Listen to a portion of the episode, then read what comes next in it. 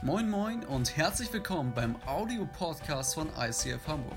Hier gibt es lebensverändernde Predigten, starke Messages und aufbauende Impulse. Also bleibt dran und viel Spaß beim Anhören. Ähm, hallo oder auch Moin. Moin, sehr hier in Hamburg. Ich freue mich sehr, hier zu sein. Ich bin Jana. Ähm, für die, die mich nicht kennen, ich mache ganz viele Dinge. Der Relativsatz hinter meinem Namen füllt sich vielfältig. Also ich bin unter anderem Ärztin, ich habe ein paar Bücher geschrieben, äh, turne auf Social Media rum und ich liebe das Evangelium. Ich glaube wirklich, es ist die alles verändernde Kraft. Und ich will mein Leben dafür hingeben, bis jeder Mensch es gehört hat. Ähm, und ich weiß nicht, ob ihr das kennt, aber oftmals, wenn Gastsprecher da sind, dann ähm, hauen die so ein Bild von ihrer Familie an die Wand und sagen dann so, das ist meine wunderschöne Frau, oder in meinem Fall, das ist mein wunderbarer Mann und das sind unsere tollen Kinder, die sind auch alle hochbegabt. Und ich habe so kurz überlegt, ob ich ein Bild von meiner Siebträgermaschine einfach anprojizieren lasse. Aber ich wusste dann nicht ganz, wie das ankommt, aber fürs nächste Mal habe ich das dann gemerkt. Ähm, ich bin auch wieder überrascht vom ersten Advent. Ich weiß auch nicht, wie man sich emotional darauf vorbereiten kann. Ich versuche es jedes Jahr, aber dann ist er einfach wieder da. Wer von euch ist denn schon über den Weihnachtsmarkt geschlendert? Ja, einige. Was macht man auf dem Weihnachtsmarkt? Essen, genau. Ja, man sagt, lass mal auf den Weihnachtsmarkt gehen. Dann bist du auf dem Weihnachtsmarkt, dann stehst du da halt. Ja, aber stellt euch vor, es ist ein, ein Samstagnachmittag und ihr schlendert einfach so durch die Straßen, über die Gassen. Man, hat, man braucht ja eigentlich auch nichts in der Stadt, man ist ja einfach da. Und ähm, genau, du schlenderst so vor dich hin. Auf einmal hörst du aus der Ferne ein Tumult. Irgendwo scheinen viele Menschen auf einmal zusammen zu sein und es ist laut. Und wie das halt so ist, man lässt sich so ein bisschen von dieser Geräuschkulisse treiben, anlocken, man will irgendwie herausfinden, äh, was denn da vor sich geht und du kommst immer näher und auf einmal stehst du direkt davor. Vor einem Haus, das randvoll gepackt ist mit Menschen so voll, sie stehen schon im Türrahmen, sie sitzen in den Fenstern, es ist wirklich einfach komplett voll und du fragst dir, fragst dich, was geht ab? Ist los? Also nimmst du dir den nächstbesten Menschen und fragst, Entschuldigung, ähm, können Sie mir sagen, was hier vor sich geht? Und diese Person, die guckt dich fast entgeistert an und sagt, äh, Sie haben es nicht mitbekommen? Jesus ist da. Dieser Mensch, von dem man sagt, dass er andere heilen kann, Jesus ist da und sie alle sind gekommen. Pharisäer, Gesetzeslehrer und von überall aus Judäa, aus Galiläa, aus Jerusalem, alle sind da. Und du stehst da und hörst dir das an und versuchst das so zu verarbeiten und du lässt deinen Blick nicht wirklich von diesem Haus wegschweifen. Und auf einmal siehst du, wie eine Gruppe Männer kommt und sie haben einen Mann auf einer Trage dabei und sie wollen auch in dieses Haus. Aber there's no way.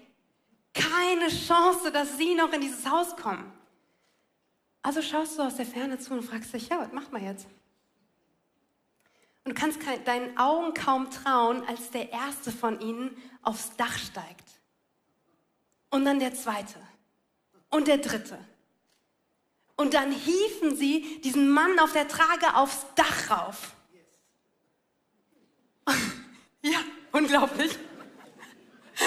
Sie hießen diesen Mann auf der Trage aufs Dach rauf. Und dann denkst du dir so, ja, aber was jetzt? Das Dach ist zu. Und du wirst fast wahnsinnig, als der Erste den ersten Ziegel wegnimmt und dann den nächsten und den nächsten und den nächsten. Und dann lesen wir, durch diese Öffnung ließen sie den Mann auf seiner Trage hinunter, genau vor Jesus.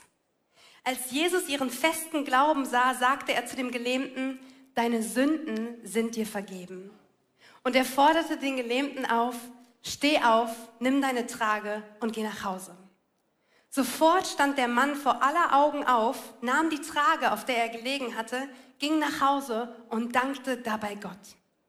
Alle waren fassungslos und lobten Gott. Voller Ehrfurcht riefen sie, wir haben heute Unglaubliches gesehen. Und das denkst du dir wahrscheinlich auch. Jetzt mal ehrlich, was ist das für eine Geschichte? Was ist das für eine Geschichte?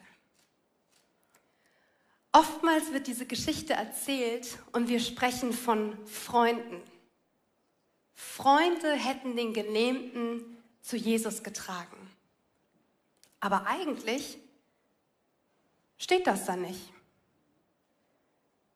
Da steht, einige Männer brachten einen Gelähmten auf einer Trage. Einige Männer. Das ist total unspezifisch. Ich weiß nicht, ob das seine Freunde, Geschwister, Arbeitskollegen, Bekannte waren. Ich weiß es nicht. Aber es ist doch relativ wahrscheinlich, dass sie keine Fremden waren. Dieser Gelähmte war ihnen nicht unbekannt.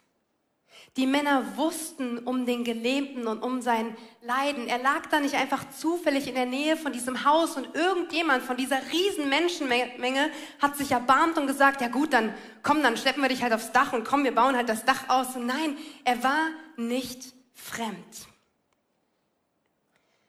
Ich höre immer wieder Menschen, die sagen, dass man Gemeinde nicht braucht dass man Glaube auch ganz privat leben kann, persönlich. Das ist was ganz Intimes zwischen Gott und mir, fast heimlich.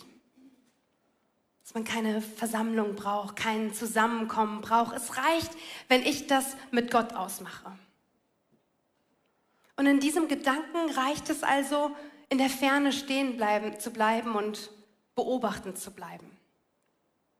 Aber wenn man außenstehend ist und nicht Teil dann bleibt die Frage, ob dich eigentlich jemand kennt.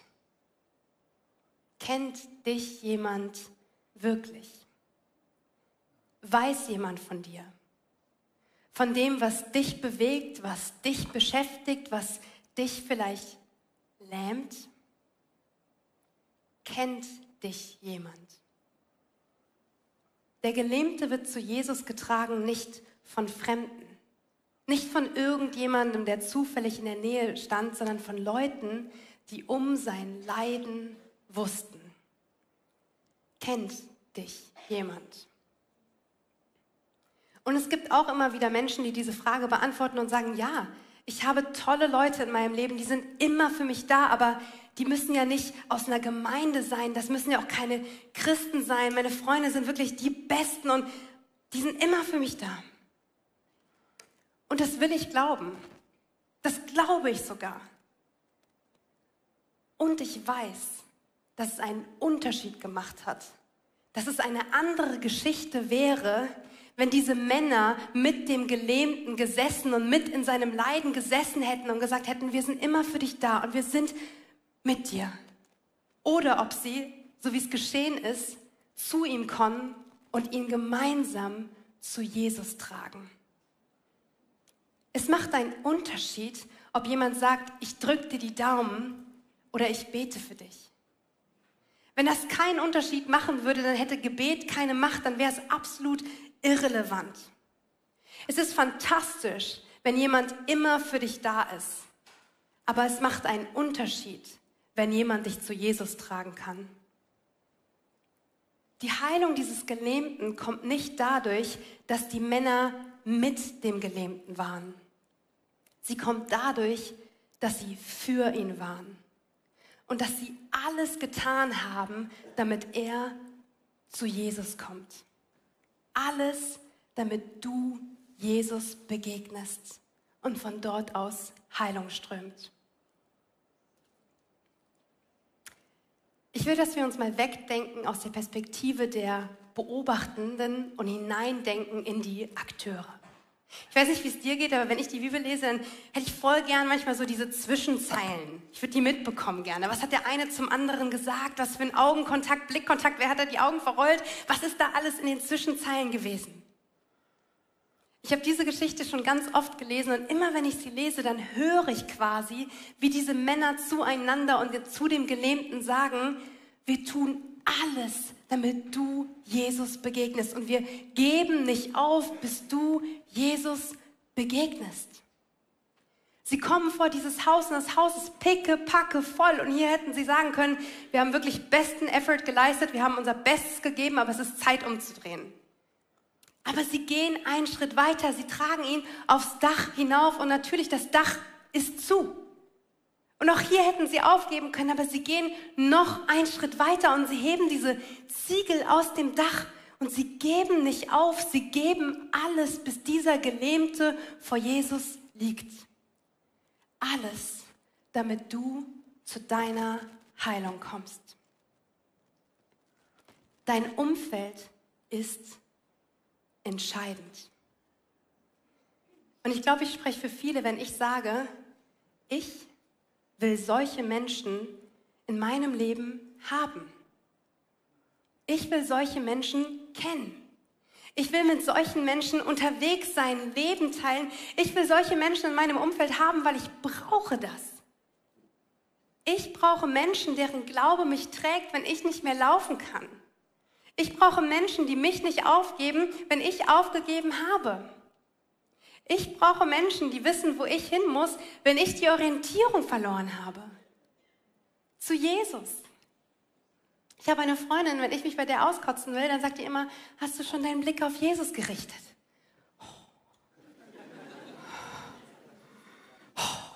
Wir brauchen Menschen, die uns nerven mit der richtigen Perspektive. Ich will solche Menschen haben, kennen, mit solchen Menschen Leben teilen und ich will so ein Mensch sein. Ich will so ein Mensch sein. Ich führe immer wieder Gespräche mit Leuten, die sagen, ich bin ganz allein in meiner Schule, an meiner Uni, in meinem, meiner Arbeitsstelle. Es gibt niemanden sonst, der glaubt. Ich bin völlig allein. Es gibt niemanden sonst, mit dem ich befreundet sein könnte. Niemand will mir so ein Freund sein. Und ich stelle immer die gleiche Frage. Hast du schon mal versucht, jemand anderem so ein Freund zu sein?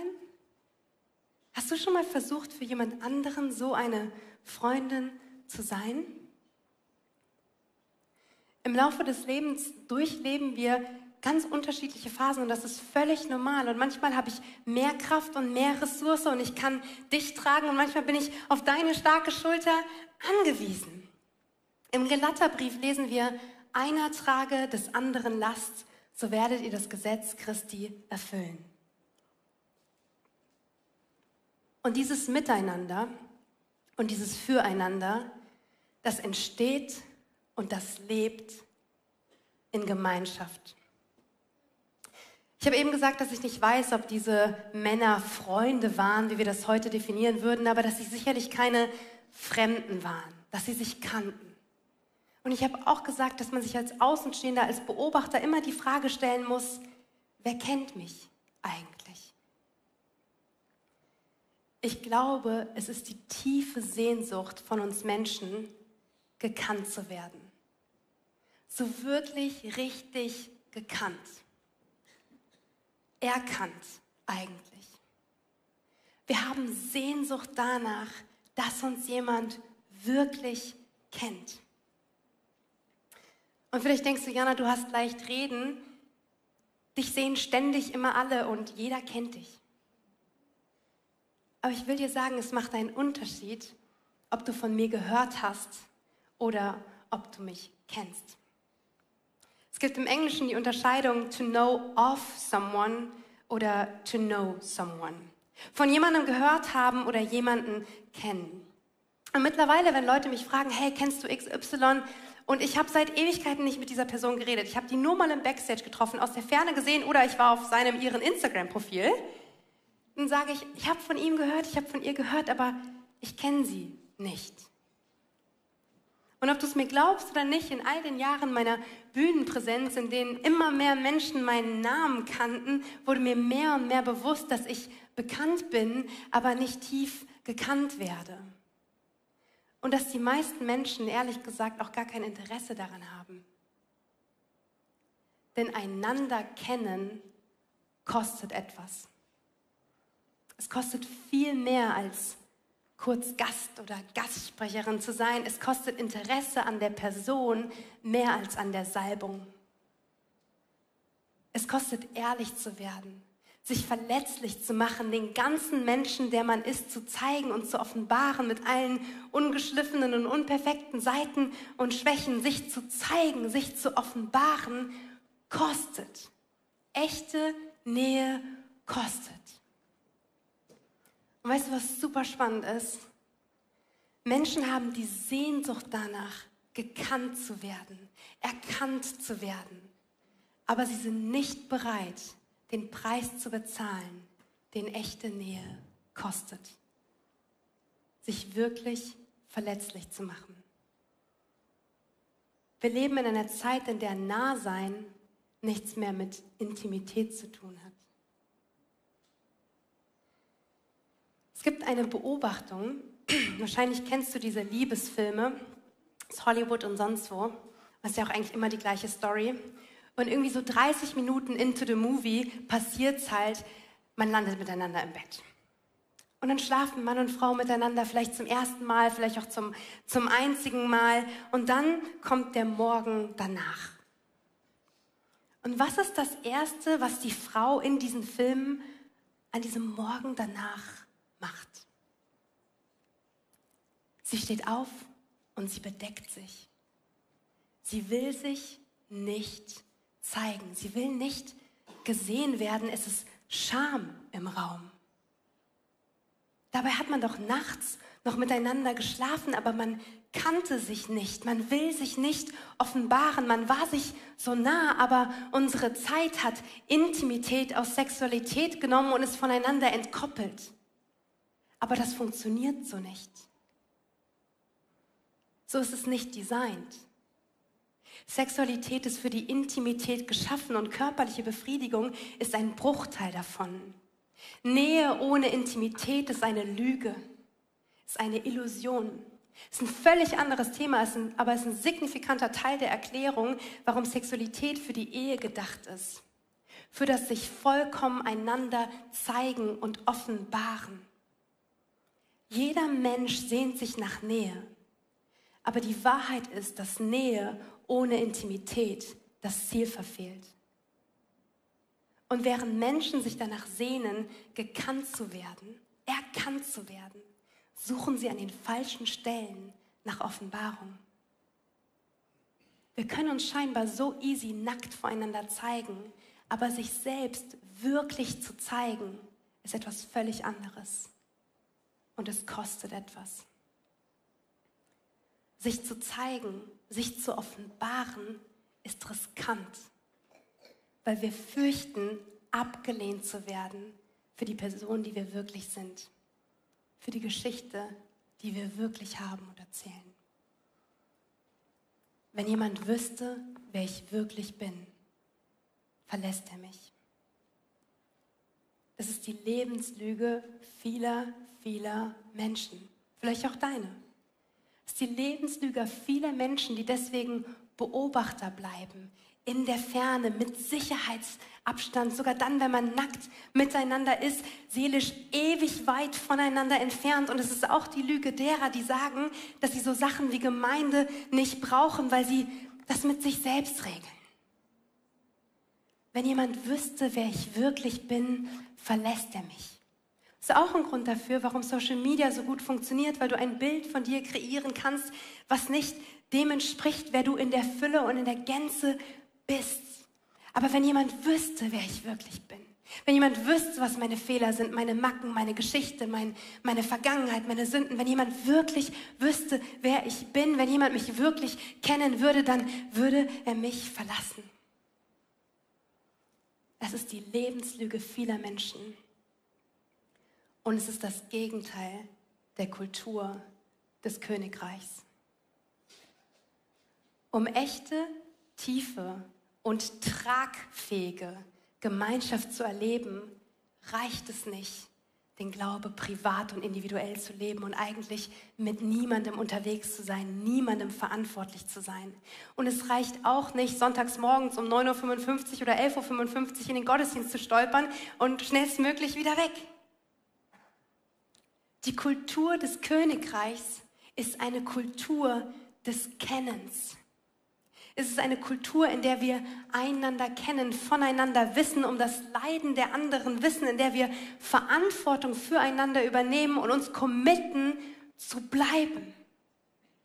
Es ist wirklich genau das Gegenteil, was die Welt lebt. Und wir müssen aufpassen, dass wir als Leute sagen, ja, dieses Sexualitätsthema betrifft mich nicht, weil wir leben ja nicht so, dass wir diese Kultur der endlosen Ferne bei scheinbarer Nähe nicht in unser Leben einziehen lassen. Wir müssen aufpassen, dass wir nicht Menschen werden, die Nähe ohne Intimität leben. Es bringt dir nichts für dein Seelenheil, wenn du sonntags morgens hier sitzt, nah bist, aber endlos weit weg von Intimität mit deinem Schöpfer und echter Bekanntheit mit deinen Glaubensgeschwistern, den Leuten, die gerade neben dir sitzen. Wir sind kreiert, wir sind geschaffen für Intimität mit unserem Schöpfer, mit unserem Vater, mit unserem Freund und miteinander. Wir sind geschaffen für das Echte, langfristig und nicht für einen Moment. Für die Ehe und nicht für den One-Night-Stand, für Gemeinschaft und nicht fürs Alleinsein. Wir sind geschaffen für Intimität, für das Kennen.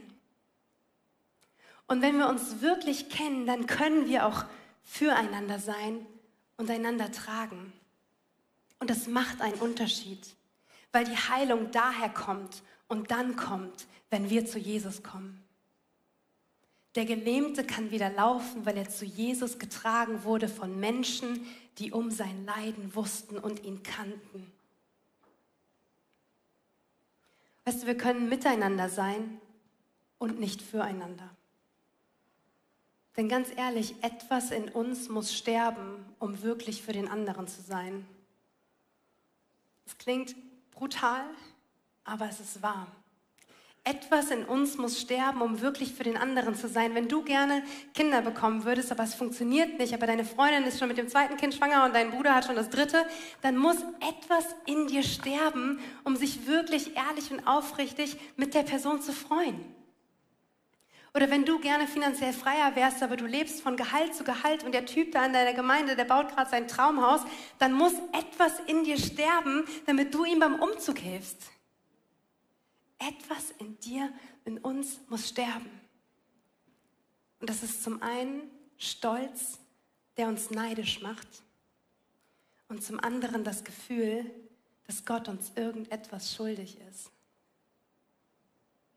Gott ist mir und dir absolut nichts und nichts schuldig. Alles, was er mir versprochen hat, das habe ich schon. Jesus ist der Lohn. Jesus ist das Versprechen. Und Gott hat es gehalten. Alles, was mir zusteht, und das ja nur aus Gnade. Ich habe es ja noch nicht mal verdient, das habe ich schon. Und das müssen wir verstehen, tief begreifen. Jesus nicht nur als den Namen kennen, sondern erkennen als der, der er ist und was das für unser Leben bedeutet. Ich glaube, wenn wir wirklich verstehen würden, was Gott uns schon gegeben hat und dass alles andere nicht im Ansatz auch nur aufwiegt, dann würden wir leichter weg von uns selbst kommen und leichter für den anderen sein. Diese Männer, die wollten, dass der Gelähmte Jesus begegnet. Jesus ist der Preis. The great reward. Und mehr als um die Heilung ging es um die Begegnung, aus der Heilung strömte. Und deswegen ist es wichtig, dass diese Männer nicht nur mit dem Gelähmten saßen und mit dem Gelähmten litten, sondern dass sie sein Leiden kannten und Jesus kannten. Und es hätte nichts gebracht, hätten sie ihn nicht zu Jesus gebracht. Sie mussten ihn zu seiner Jesus-Begegnung führen. Jesus ist der Lohn. Ich glaube, in dieser Geschichte geht es nicht nur um körperliche Krankheit und körperliche Heilung. Ich glaube, es steht symbolisch für Größeres. Für das Gebrechen, das wir haben und tragen. Für unsere blinden Flecken und gelähmten Stellen. Ich glaube, die Geschichte erzählt von dem, was wir alle brauchen. Von Menschen, die uns wirklich kennen und die für uns sind. Und von einer Begegnung mit Jesus, die alles verändert. Wir sind geschaffen für Intimität. Und vielleicht sitzt du hier und sagst, Jana, ich habe das alles. ich habe Freunde und ich habe Jesus, aber es ist irgendwie trotzdem nicht so, als würde mir nichts fehlen. Es ist irgendwie immer noch nicht das Nonplusultra. Und es gibt echt eine Gefahr für uns Christen. Wir sind so bequem damit geworden, dass wir Jesus haben, dass wir errettet sind, dass wir mehr wollen. Jesus reicht nicht mehr. Diese eine Begegnung mit ihm, die uns mal verändert hat, die ist schon längst vergessen. Und deswegen sage ich immer so, mein Herz schlägt voll dafür. Ich liebe das, wenn Leute Jesus begegnen, dieser eine Moment.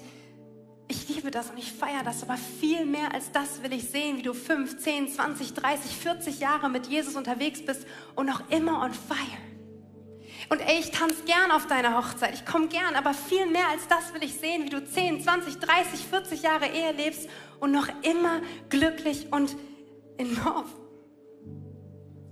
Diese eine Begegnung, die reicht uns nicht mehr, die haben wir eigentlich schon vergessen. Wir haben Jesus, aber wir wollen auch Haus und Geld und Kinder und Erfolg. Und wir vergessen Jesus. Und ich sag dir, wenn du all das hast, Haus und Geld und Kinder und Erfolg oder was auch immer du haben willst, aber du bist nicht bei Jesus, dann bist du der Gelähmte, dem die Jesus-Begegnung fehlt. Ich sage dir auch, wenn du alles kennst, die Bibeltexte und Gebete und Gottesdienstzeiten, aber du lebst keine Intimität mit dem Vater, dann bist du der Gelähmte, dem die Jesus-Begegnung fehlt. Und wenn du aus der Ferne beobachtest, dich keiner kennt, du niemandem verantwortlich bist, dann bist du der Gelähmte, dem die Jesus-Begegnung fehlt. Und mehr noch als das, du hast keine Menschen um dich herum, die dich zu Jesus bringen können. Und die Welt ist voller Gelähmter. Die Kirchen sind voller Gelähmter. Voller Gelähmter, die laufen. Nach überall und ihren Zielen hinterher. Voller Gebrochener, die stark sein wollen und voller Gelähmter, die laufen. Aber egal wohin du läufst, egal wie weit weg und egal wie schnell, es gibt nur einen Ort, an dem wir ankommen können und bei dem wir ankommen müssen. Und das ist Jesus. Jesus ist der Lohn. Und wir sind geschaffen für Intimität mit ihm. Für das wirklich kennen und wirklich erkennen. Wir sind gerufen in die Kultur des Königreichs. Und wir haben die Verantwortung, diese zu bauen. Und die Kultur des Königreichs ist eine Kultur,